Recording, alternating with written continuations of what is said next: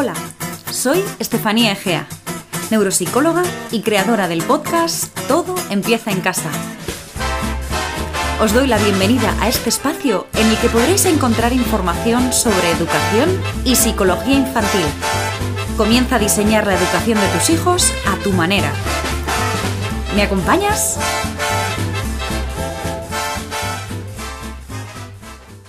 Bienvenidos a un nuevo capítulo del podcast Todo empieza en casa.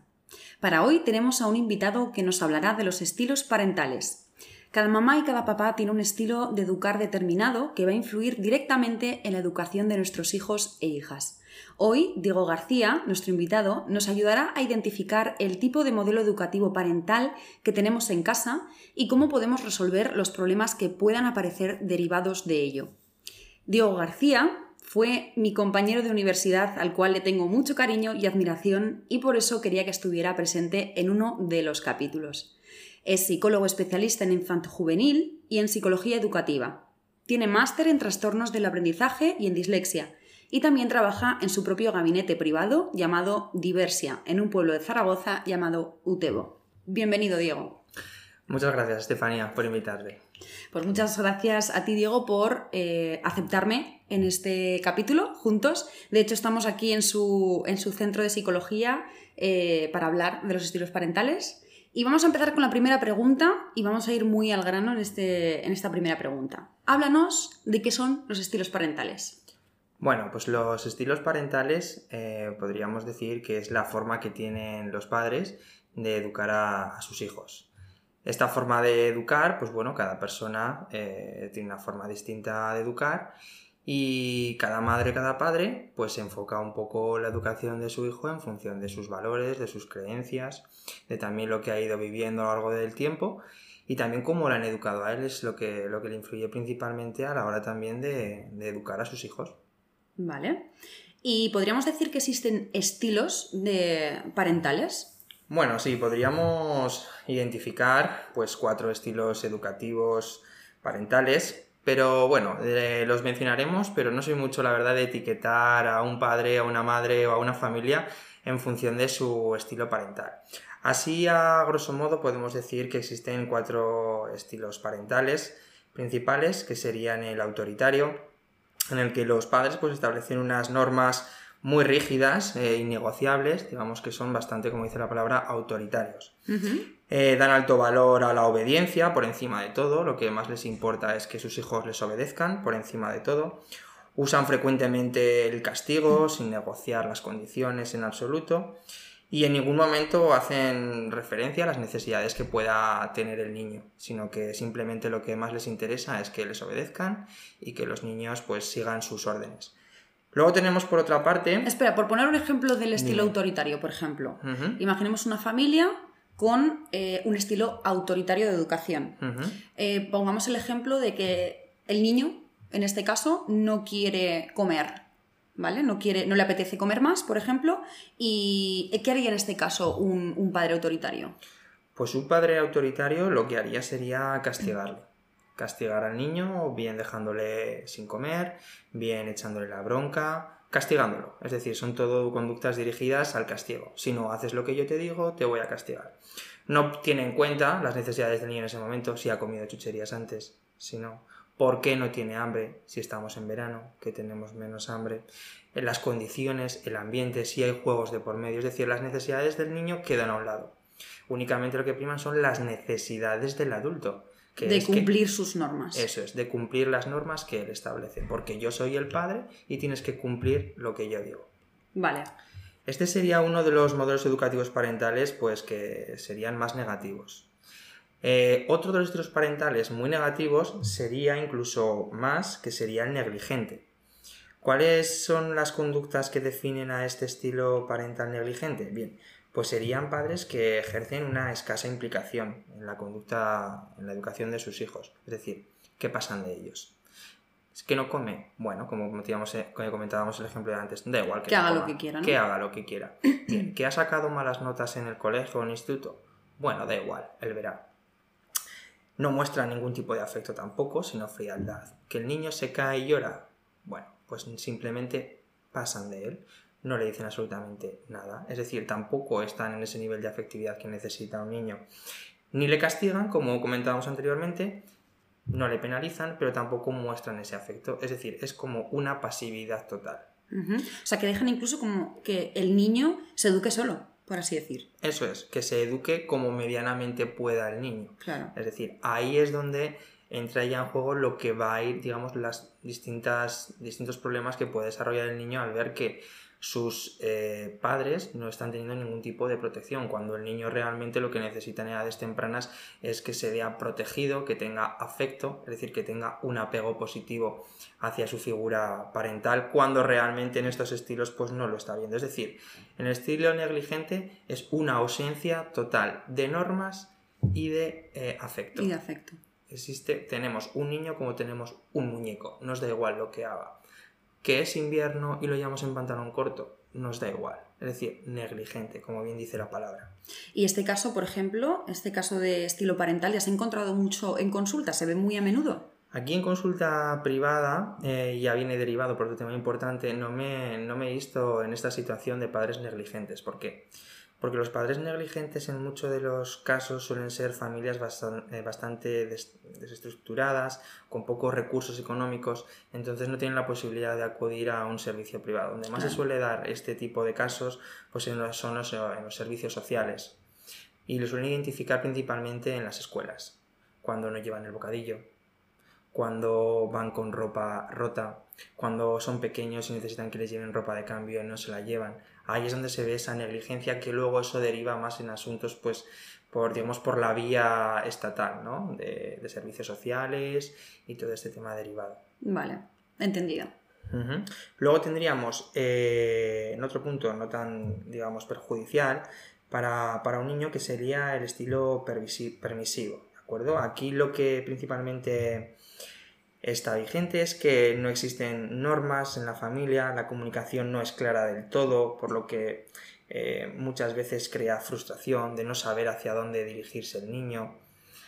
Eh, los padres tampoco supervisan mucho, no tanto como el negligente, que pasa eh, completamente, sino que en el pervisivo pues no lo supervisan, ¿de acuerdo? Digamos que es una pasividad un poco hacia la conducta del niño.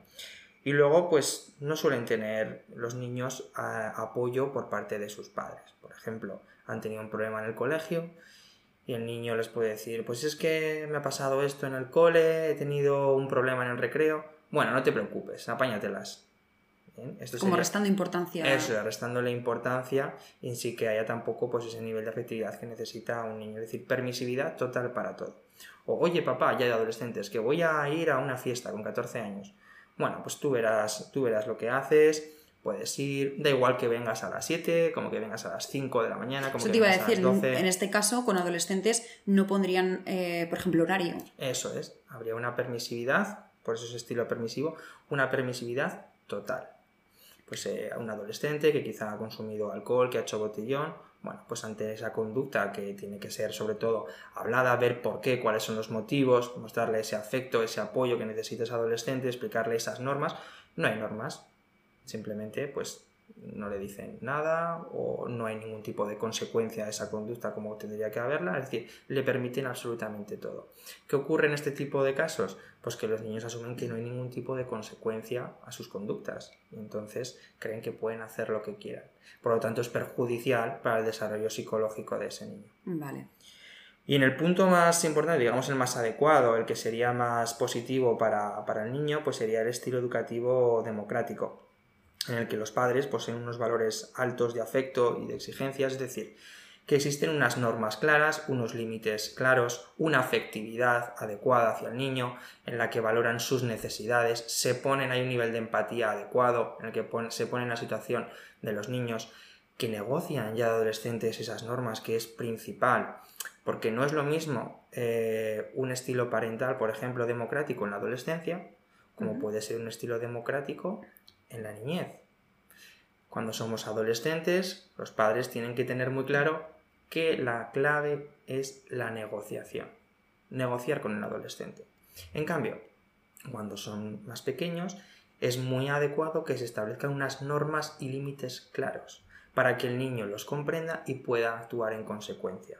Es decir, el estilo educativo democrático o permisivo negligente también tiene que ir evolucionando en el tiempo y adaptándose a las necesidades del niño o del adolescente en ese momento. Según la edad. Según la edad, eso es. No podemos fijar, por eso no suelo ubicarme mucho en una etiqueta cuando me viene una familia a consulta, decir, bueno, pues es un estilo parental de este tipo o de este otro tipo, sino que es más bien ver cómo es la madre, ver cómo es el padre, cómo están interactuando con ellos y a partir de los puntos en concreto que tienen ambos, ver si están de acuerdo, si no están de acuerdo y en función de eso trabajar.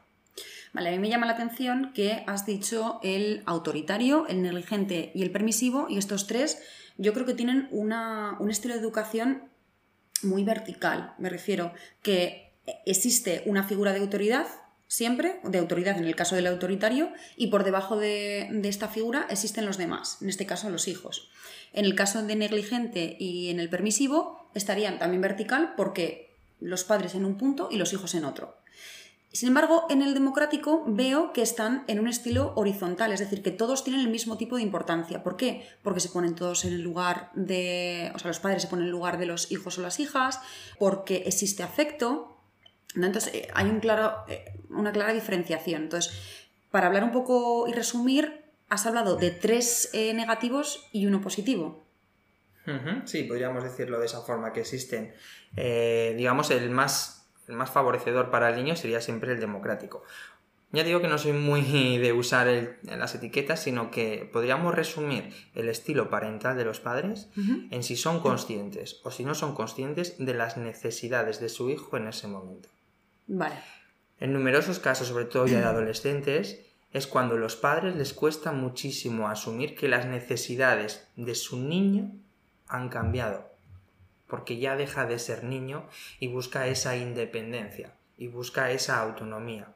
Y a veces los padres les cuesta desligarse de ese estilo educacional que han ido teniendo porque no son conscientes de que su hijo necesita más libertad, que necesita menos normas pero más rígidas para que el niño vaya desarrollándose psicológicamente. Ahí es donde ellos a veces no son conscientes, los padres, de que su hijo está madurando y que ellos deben evolucionar también en su estilo educacional. Porque si se mantienen como cuando tienen 8 años y tienen 14, no están entendiendo las necesidades. Cuando no entendemos las necesidades de nuestros hijos, ellos se van a frustrar. Y ellos probablemente van a llevar a cabo conductas negativas en casa como gritar, desobedecer, que es lo que va a perjudicar el buen ambiente de la familia. Claro, por ejemplo, en el caso de los adolescentes, este tipo de enfrentamientos que puede haber cuando eres adolescente, cuando quieres salir, tus padres no te dejan, posiblemente sea porque el estilo parental está un poco arraigado a etapas anteriores. Debemos de dejar claro que, haya discusiones en, la familia con los adolescentes y con los padres es algo totalmente normal. Muchas familias han acudido a la consulta porque fíjate, antes no era así, antes no nos llevaba a la contraria. Bien. Y yo cuando les comento, digo, pues menos mal que os lleva la contraria a vuestro hijo. Y se quedan como sorprendidos. Dicen, ¿cómo que, que es normal? Digo, claro, digo, ¿qué esperáis? ¿Que vuestro hijo os diga absolutamente a todo que sí, a todo lo que le digáis vosotros? Entonces vais a tener un clon de vosotros mismos. Es bueno que él se vaya desarrollando emocionalmente, que tenga sus propios valores, que tenga sus propias creencias, que discrepe con vosotros, que sepa mantener una conversación y que si no está de acuerdo, sepa cómo llevaros la contraria y que sepa discutir y argumentar. Que sean críticos. Que sean críticos, porque eso es lo que les va a permitir tener libertad, libertad emocional. Por lo tanto, es bueno. Lo que ya tenemos que marcar un límite es cuando esas conductas en el proceso normal, que pueden ser disruptivas, pueden ser problemáticas, es cuando ya llegan a unos límites extremos. Por ejemplo, pues conductas en las que un adolescente pues puede eh, montarse en el coche de otra persona que fue que vaya bebida y que eso le ponga en peligro su vida o que empiece a consumir sustancias estupefacientes eh, de una forma rutinaria o que eh, haya una bajada de notas muy importante porque se esté juntando con unas amistades que consumen drogas. Es decir, marcar un poco los límites, pero que haya discusiones, que haya enfrentamientos, es algo positivo siempre y cuando se sepa luego solucionar ese problema. Al adolescente tenemos que darle voz y tenemos que dejarle que se explique, que nos argumente. Porque en muchas ocasiones cuando hablo con ellos, es que mis padres solamente quieren que les haga caso y no me están escuchando. Y ahí es cuando ellos ya, los padres, se tienen que dar cuenta de que necesitan escuchar a sus hijos, aunque no les guste lo que estén escuchando. Pero ya tienen que pasar de esas normas de no haces esto, no haces lo otro, a escucharle y aunque no podamos entenderle o comprenderle de forma completa, sino que darle ese margen. No, a las dos no vienes a casa. Vamos a negociar. Eso es. Darle explicaciones, yo creo, y también el, hacer que, el adolescente ponga su punto de vista dentro de lo que es la familia. Ya no solamente el adolescente, ¿eh? porque creo que siempre hay, que tener una preocupación y hay que mostrarle un espacio tanto al niño como al adolescente. O sea, no porque ese adolescente ya tenga capacidad crítica tenemos que darles espacio, sino que también en la, en la infancia hay que darles esa oportunidad de que se expresen, de que hablen y de escucharles y de que también sean críticos, tienen también sus ideas. Por supuesto que es súper importante y ahí ya entraríamos, Estefanía, en el aspecto de los que está en la base de todo eso que estamos hablando, que sería el apego. Los padres fundamentalmente, el estilo educacional que pueden tener eh, respecto a, sus hijos, ese estilo parental, viene determinado por el estilo de, apego que, tienen. El apego pues eh, nace desde que nosotros nacemos y es cuando buscamos esa protección en nuestros padres, ya desde las primeras conductas, cuando lloramos, cuando tenemos hambre. La reacción que tiene sobre todo nuestra madre al cogernos en brazos, al calmarnos, es lo que va a determinar la forma en la que nosotros nos relacionamos con las otras personas. Y las preocupaciones que arrastran los padres desde pequeños, porque no nos olvidemos que los padres también tienen sus problemas y también tienen su historia, es lo que muchas veces hace que se generen problemas con los hijos, porque esos patrones se van repitiendo generación tras generación. Uno de los aspectos claves es la capacidad de metacognición que puede tener un adulto, un padre, para ponerse en la situación de su hijo y pensar, ¿por qué está actuando así mi hijo? ¿Por qué está haciendo esto? ¿Qué estoy haciendo yo? Sin esa capacidad de metacognición es difícil cambiar ese problema que ha surgido, porque no es del padre ni es del hijo o del adolescente, sino que es un problema que ha surgido, pero muchas veces viene derivado de ese apego que tienen los padres. Por eso en terapia muchísimas veces tengo que trabajar con los padres, porque es de donde vienen todos esos problemas. A ver, todos los papás eh, viven sus experiencias, tienen sus mochilas, tienen sus valores, la educación que han tenido previamente, y eso lo trasladan, digamos, a sus hijos eh, e hijas en la actualidad. Exacto. Entonces, mm, claro, mi pregunta es, mm, ¿hasta qué punto afecta o puede afectar eh, esto en, sus hijos e hijas, en la educación? Pues afecta de forma directa. Imaginemos, por ejemplo, un caso en el que una madre se pone muy, muy, muy, muy nerviosa porque su hijo no está haciendo las tareas. Algo muy común, muy cotidiano. Y la madre lo que hace, o el padre, aunque frecuentemente suelen ser las madres las que se vuelcan más, eh, suele ser el hacerle las tareas, el echarle una ayuda mm, exagerada a ese hijo, incluso eh, hacerle, sí, hacerle las tareas, o incluso cuando hemos tenido la pandemia, el, hacerle los exámenes online, que me he encontrado casos de, de este tipo. ¿Por qué? Bien, pues muchas veces les preguntas, bueno, pero ¿cómo es posible que tú quieras que tu hijo sea autónomo, que se responsabilice cuando tú realmente estás haciendo las tareas? Bien, pues esto viene muchas veces de esas vivencias de apego que ha tenido en su infancia esa madre. Por ejemplo, puede ser que esa persona haya sido muy autónoma, que no haya tenido un apego seguro con su madre, sino que hayan sido muy exigentes con ella y todo eso ya ha derivado en que yo ahora soy madre, estoy viendo que mi hijo no está cumpliendo lo que debería hacer, lo que yo he vivido, y por eso me pongo tan nerviosa. Y como no soporto yo como madre que mi hijo no haga las tareas, aunque sé que está mal, pero como no lo soporto, le hago las tareas. Quiero una cosa en mi hijo, pero hago la contraria. Ahí es donde hay que trabajar con los padres. Claro, en ese punto es cuando a los papás y las mamás les, les salta ese cerebro primitivo y van directamente a atacar al niño porque directamente ellas son las que, ellas o ellos son los que se están poniendo nerviosos ante esa situación. En lugar de pensar, vamos a ver, vamos a tratar la parte emocional. ¿Qué es lo que necesita mi, hijo o mi hija? ¿Qué es lo que, eh, qué dificultades está teniendo en este momento? ¿Por qué no está haciendo la tarea? Entonces, hay veces que antes de tener esas explosiones, quizá, podemos recomendar que mm, bajemos a terreno, primero nos tranquilicemos nosotros, porque si no estamos tranquilos nosotros no vamos a poder ayudar al niño, y que ya intentemos explorar qué es lo que necesita el niño en ese caso. Y en ese aspecto que suele ser bastante frecuente, como bien comentas, en las explosiones que puede haber eh, de rabia, de frustración del niño con la madre, yo siempre les propongo una tarea que me suele funcionar bastante bien a los padres, relacionado con el tema de regulación emocional, también relacionado con el tema del apego, cómo hemos aprendido a regularnos. Digo, bien, cuando tu hijo no está haciendo las tareas y tú te enfadas y él se enfada, ¿qué es lo que quieres? ¿Ser un espejo de sus emociones o quieres que él aprenda a regular las emociones contigo? Claro, es que somos un modelo realmente. Somos un modelo. Entonces es cuando se quedan parados, ostras, es verdad, es que si yo me enfado, ¿cómo voy a hacer que él no se enfade si estamos tensando la cuerda constantemente? Ahí suele ser un punto de inflexión y ellos empiezan a recapacitar, a hacer esa introspección hacia sí mismos y reflexionar y decir, voy a intentar cambiar. Y ahí es donde se empieza a cambiar ese estilo educativo, ese apego, esa forma de relacionarnos con nuestros hijos.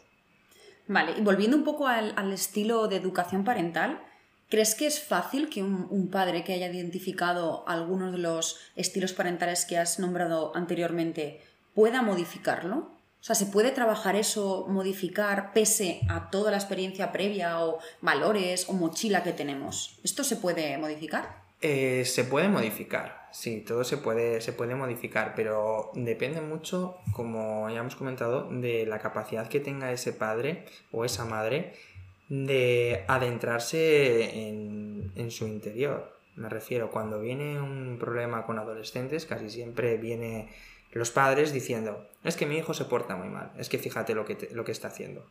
En el momento en que cambiamos el foco y no, eh, digamos, asumimos el rol de víctima o de problema al adolescente y empezamos a trabajar con los padres, no muchos padres lo aceptan. ¿Por qué? Porque muchos de ellos no tienen esa capacidad para afrontar un proceso terapéutico o no estaban pensando en que el problema o parte del problema fuesen ellos. Porque no olvidemos que ni el niño es un problema, ni el adolescente es un problema, ni los padres son el problema, sino que se ha, surgido un problema y que todos estamos contribuyendo de una forma u otra a hacerlo más grande. Entonces, cuando empiezo a trabajar, les propongo a los padres, ¿qué os parece tener una sesión? Unos aceptan, pero otros no, no están dispuestos, incluso me reconocen. Es que no estoy preparado para empezar a hablar, por ejemplo, de cómo me educaron a mí o qué es lo que yo he vivido. Entonces, ahí es donde, digamos, tenemos un obstáculo que puede impedir el cambio, pero en muchas otras ocasiones sí que ese cambio se produce, pero trabajando con los padres. Claro, es que a mí me ha pasado parecido y he encontrado en consulta a padres que, he tenido una primera entrevista que me han dicho, encuentro este problema en mi hijo o en mi hija y, eh, vale, eh, trabajo un poco con el niño y veo la necesidad de trabajar también con los padres, porque al final mm, el núcleo no es el problema, o sea, el problema viene eh, en general en toda la familia. Entonces hay que encontrar una solución y se tiene que trabajar en conjunto. Con lo cual no es muy difícil que los padres en algunos casos vean el problema eh, en ellos también. O sea que, bueno, ya no problema, sino responsabilidad, porque creo que me gusta más hablar de responsabilidad.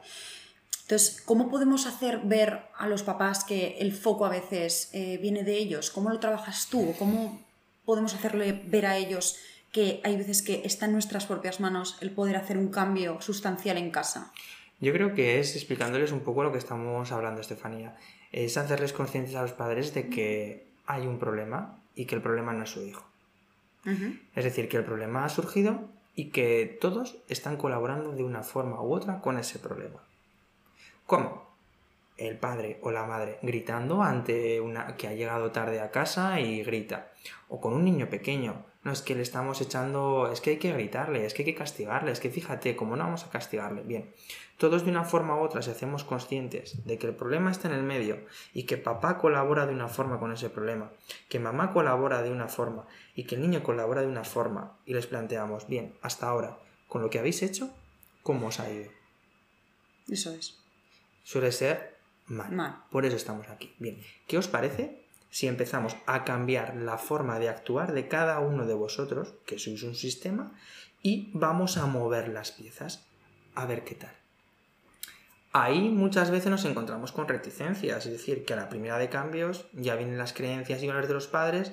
¿Ves cómo sabía yo ¿Ves cómo sabía que esto iba a pasar? ¿Ves cómo no funciona? ¿Ves cómo...? Bien, hay que dar tiempo para que cada uno de nosotros nos, digamos, se cree esa regulación en la familia y poco a poco las cosas empiecen a cambiar. Si un adolescente está acostumbrado a que sus padres le echen constantemente la bronca y estén encima de él, eso no va a cambiar de un día para otro. Tenemos que darle tiempo, trabajar con los padres y trabajar con el adolescente para que progresivamente se produzca ese cambio y el problema vaya disminuyendo.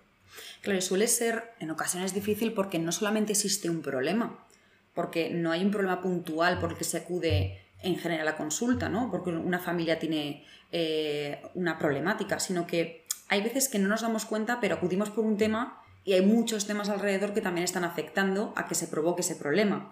Entonces, hacer ver eso a las familias en ocasiones es muy, muy difícil. Y por eso te quería preguntar, Diego, que antes comentabas los estilos parentales y decías que el más positivo era el democrático, ¿vale? Aunque no te gusta lo del tema de las etiquetas, pero porque las personas que nos escuchan lo entiendan, el estilo democrático decíamos que era el positivo. Entonces, ¿nos darías algunas recomendaciones para la gente que nos escucha de cómo poder llegar a tener un estilo democrático en casa, con la familia? Pues uno de los consejos que, que daría para que las familias tuviesen un estilo democrático, lo primero sería que papá y mamá se pusiesen de acuerdo en cómo educar a su hijo. Totalmente. Si papá y mamá no están de acuerdo en cómo educar a su hijo, en qué normas eh, tiene que cumplir, qué límites, es muy complicado que les demos un consejo y que eso se cumpla. Así que lo primero sería eso, que se pusiesen de acuerdo y dijesen qué es lo que le vamos a pedir a nuestro hijo y qué es hasta dónde, hasta dónde puede llegar. Y después, a partir de ahí, les diría que piensen siempre, siempre en las necesidades de su hijo. Si no somos capaces de ponernos en las necesidades que puede tener un niño de 4 años, de 7, de 12, de 16, si no somos conscientes de pensar qué necesidades, es decir, de desarrollar esa empatía, es difícil que tengamos un estilo democrático. Claro. Pues nos vamos a ver, vamos a estar nosotros sesgados viendo nuestras propias necesidades como padre. Quiero que haga esto. Espera, tiene cuatro años. ¿Quieres que esté sentado toda la tarde viendo la televisión? Es que no para quieto, no, es que yo creo que tiene algún problema. Quizá no. hay que entender que el cerebro del niño madura eh, poco a poco. Entonces no podemos pedir a un niño de cuatro años eh, algo que podría hacer un niño de 12, ¿no? Eso es algo básico, pero entendiendo cómo funciona y cómo se desarrolla el cerebro de un niño, que eso por cierto lo tenemos en otro capítulo del podcast, eh, podemos entender que en ciertas etapas lo que podemos pedir a un niño y que las rabietas muchas veces vienen por eh, porque el niño no se sabe regular solo y nosotros tenemos que enseñarle a hacerlo. ¿Cómo? Pues siendo nosotros sus modelos el, mm, bueno, me voy a acercar a él, en medio de una rabieta, me voy a acercar a él, voy a intentar calmarlo, abrazarlo, quizá el contacto sea un buen eh, inicio y luego entenderle. Decir, mm, cariño, entiendo que eh, te estés poniendo así por esto, eh, pero hay que hacer esto o lo otro. Entonces, quiero que, creo que poniéndonos un poco a, su nivel y adaptándonos a la situación, se puede hacer muchas cosas. Y luego lo que decías, al ser nosotros sus modelos, tenemos que primero ver qué es lo que nos está ocurriendo a nosotros. Fundamental. Lo primero tenemos que, como padres, tenemos que valorar cómo estamos actuando con nuestros hijos. Claro. Sin esa capacidad de reflexión sobre cómo estamos actuando, es difícil que nuestro hijo cambie. Pues como bien dices, se está reflejando en nosotros. Entonces, el tener esa comprensión y entenderlo, hay que tenerlo muy en cuenta. No podemos hablarle igual a un niño con una rabieta con 5 años que podemos hablarle a un adolescente con 16 o 15 años con una rabieta. A un niño de 5 años no podemos decirle, mira, es que esto que está pasando, pues ten en cuenta que mamá le ha pasado esto en el trabajo. No lo va a entender. Efectivamente. Por eso tenemos que darle un mensaje por el desarrollo neuropsicológico que tiene esa edad, un mensaje mucho más directo, con una norma mucho más clara y una consecuencia mucho más clara. En cambio, a un adolescente sí que podemos darle esa explicación. ¿Y por qué no decirle, mira, eh, mamá lleva un muy mal día de trabajo, estoy bastante nerviosa, entiendo que quieras salir, pero es que mañana tenemos que madrugar e irnos pronto. Por eso no te preocupes, ¿qué te parece el fin de semana? Si no sales este, el fin de semana te dejo salir el que viene una hora más. Y creo que de esa manera también pueden desarrollar los niños la empatía. Si ven que tú como padre o madre estás trasladando una preocupación que tienes o una situación que te ha ocurrido fuera de casa, en el trabajo, por ejemplo, quizá ellos también digan, ah, pues mira, mamá o papá me está trasladando cómo se siente, le tengo que entender o le entiendo, me pongo en su lugar y ellos también pueden practicar eh, la empatía y la expresión con sus padres. Claro, eso es. Y yo te preguntaría, Estefanía, ¿y quién es la primera persona que tiene que mostrar, por ejemplo, esos sentimientos, esas emociones o explicar cómo ha ido en el día de trabajo? Primero tienen que ser los padres. Efectivamente. Muchas veces ha pasado, es que mi hijo no me cuenta absolutamente nada, es que no dice nada. Y cuando les preguntas a los padres, bueno, ¿y tú le cuentas a tu, a tu día a tu hijo? Claro, y dicen que no. Y dicen que no. Claro. Por eso primero los padres tienen que hacer esa reflexión, y pensar y decir, ostras, yo no estoy siendo capaz de expresar mis sentimientos, pero a mi hijo sí que le estoy pidiendo que exprese sus sentimientos o que me cuente su día a día. ¿Por qué yo no lo estoy haciendo? Ahí ya entraríamos en ese proceso que ayudaría a mejorar también a su hijo. Quizá esa frialdad que podemos tener emocionalmente, quizá el no mostrarnos débiles, pues esas pautas de apego se van eh, pasando generación tras generación sin darnos cuenta. Y lo que hemos vivido lo pasamos a nuestros hijos, sin ser totalmente conscientes de ello, de una forma inconsciente.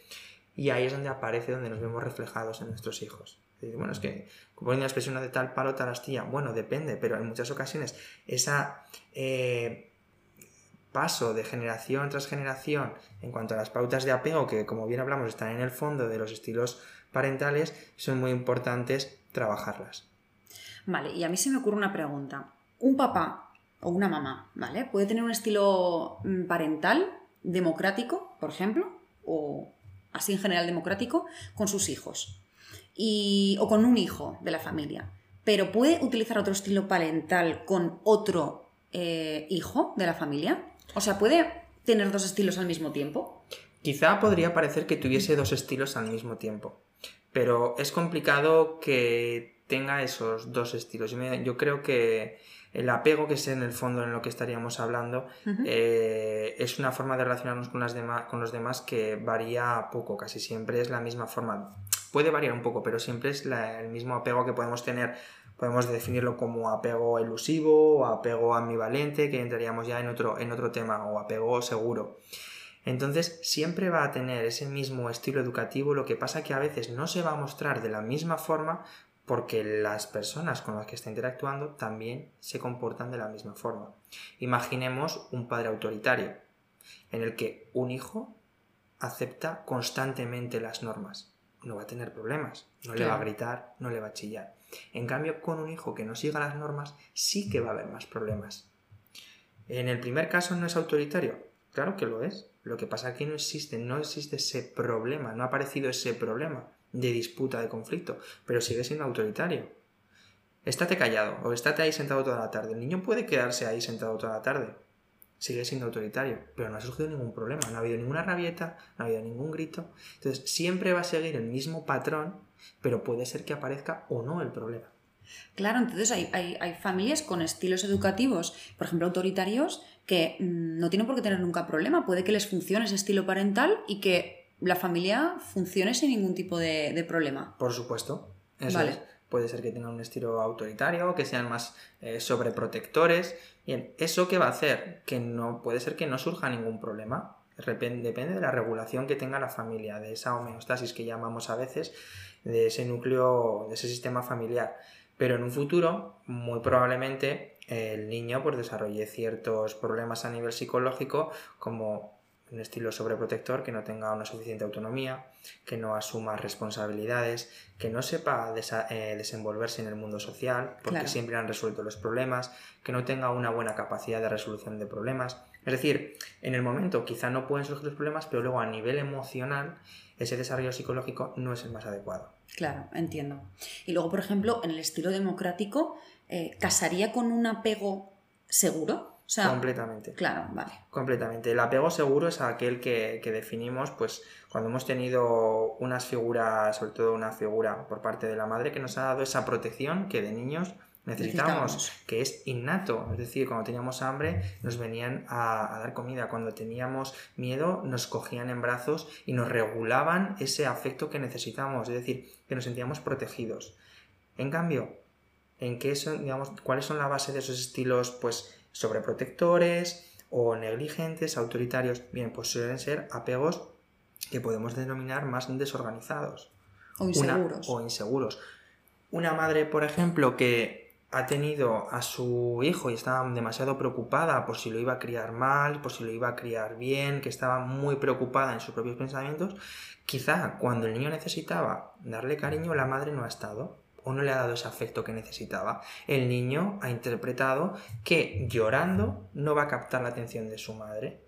El niño empieza a autorregularse, no regularse de forma de interactuar con los demás. Es decir, ahí ya es donde empiezan los primeros inicios, en los primeros meses, ya es donde se puede ir viendo el desarrollo que puede tener el niño y los estilos parentales de los, de los padres. Y es fundamental que los padres sean capaces de ver estas situaciones y que poco a poco vayan modificándolas. Porque fíjate, Estefanía, un niño de 4 o 5 años, dependiendo de la reacción que puede tener en consulta con su padre o con su madre, cuando se marchan, cuando vuelven, ya nos dan bastantes pistas de cómo puede ser su desarrollo psicológico, de cuáles son los estilos educativos parentales que están poniendo en marcha los padres y si puede tener posibles patologías futuras, psicopatologías futuras, ese, ese niño.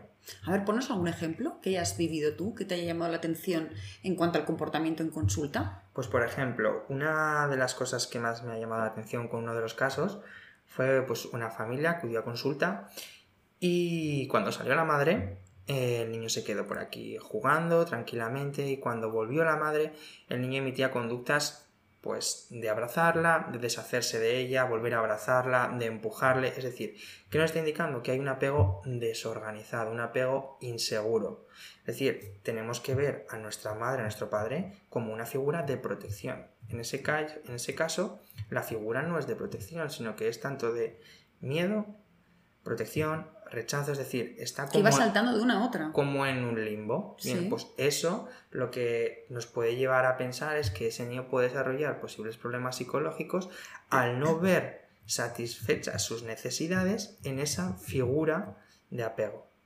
Fíjate qué importante también el observar y el identificar estas cosas en cosas tan comunes como veo a mi niño, me abraza, luego me empuja, o sea, fíjate qué, curioso. Creo que igual deberíamos hacer un capítulo más hablando del tema de los, del apego, porque em, creo que lo has relacionado mucho con los estilos parentales y que los que nos oyen pueden hacerse una idea muy general y, bastante interesante de todo lo que has hablado, pero creo que el apego es inmenso y que se podría hablar de ello eh, muchísimo más. De todas maneras, voy a acabar, Diego, con la, última pregunta, que es... Em, me imagino que habrás encontrado también en consulta o conocerás casos que tengan algún tipo de problemática, alguna patología.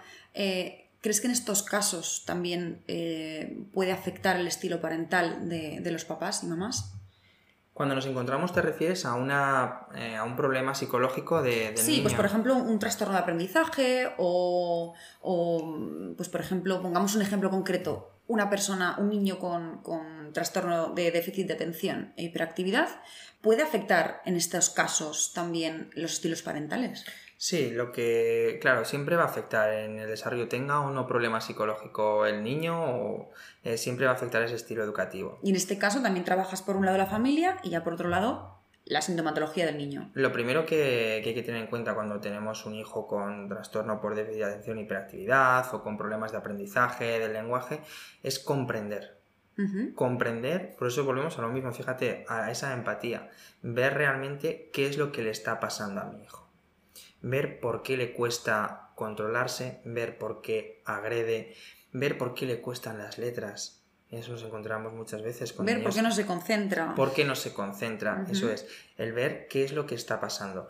Y sí que les recomendaría que si existe algún problema de este tipo, que suelen ser de origen neurobiológico, como es la dislexia, como es el TDAH, es sobre todo no forzar al niño a cumplir unas, unos objetivos que están marcando, digamos, en el ámbito escolar, sino ver hasta dónde nuestro hijo puede llegar, darle ese premio, esa recompensa, ese afecto que necesita hasta donde él puede llegar, es decir, exigirle hasta donde podemos exigirle.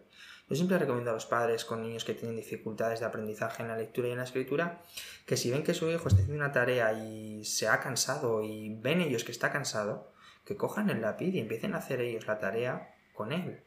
¿Por qué? Porque van a mostrarle que entienden sus necesidades, que entienden cómo está de cansado y que mamá y papá van a echarle una mano para ayudarle. En cambio, si le castigamos, decimos, venga, acaba ya, tienes que hacerlo, es que si no te van a echar la bronca, ahí es donde no estamos entendiéndole. Vale. Bueno, pues eh, hasta aquí la entrevista. Creo que es eh, muy interesante todo lo que has contado y que, como decía antes, podemos estar aquí horas hablando de este tema tan eh, productivo. Espero que a todos los que nos hayáis oído os haya quedado más o menos claro o podáis identificaros algún estilo. Y bueno, yo aquí ya me planto y digo a Diego que le invito claramente a otra entrevista eh, en, un futuro. Encantado. Bien, acepta, queda grabado. Eh, pues nada, Diego, muchísimas gracias por la entrevista. A ti y, por invitarme. Y, nada, nos vemos en, en otro caso. Y a los que estáis escuchando, muchísimas gracias por escuchar y nos vemos en el próximo capítulo.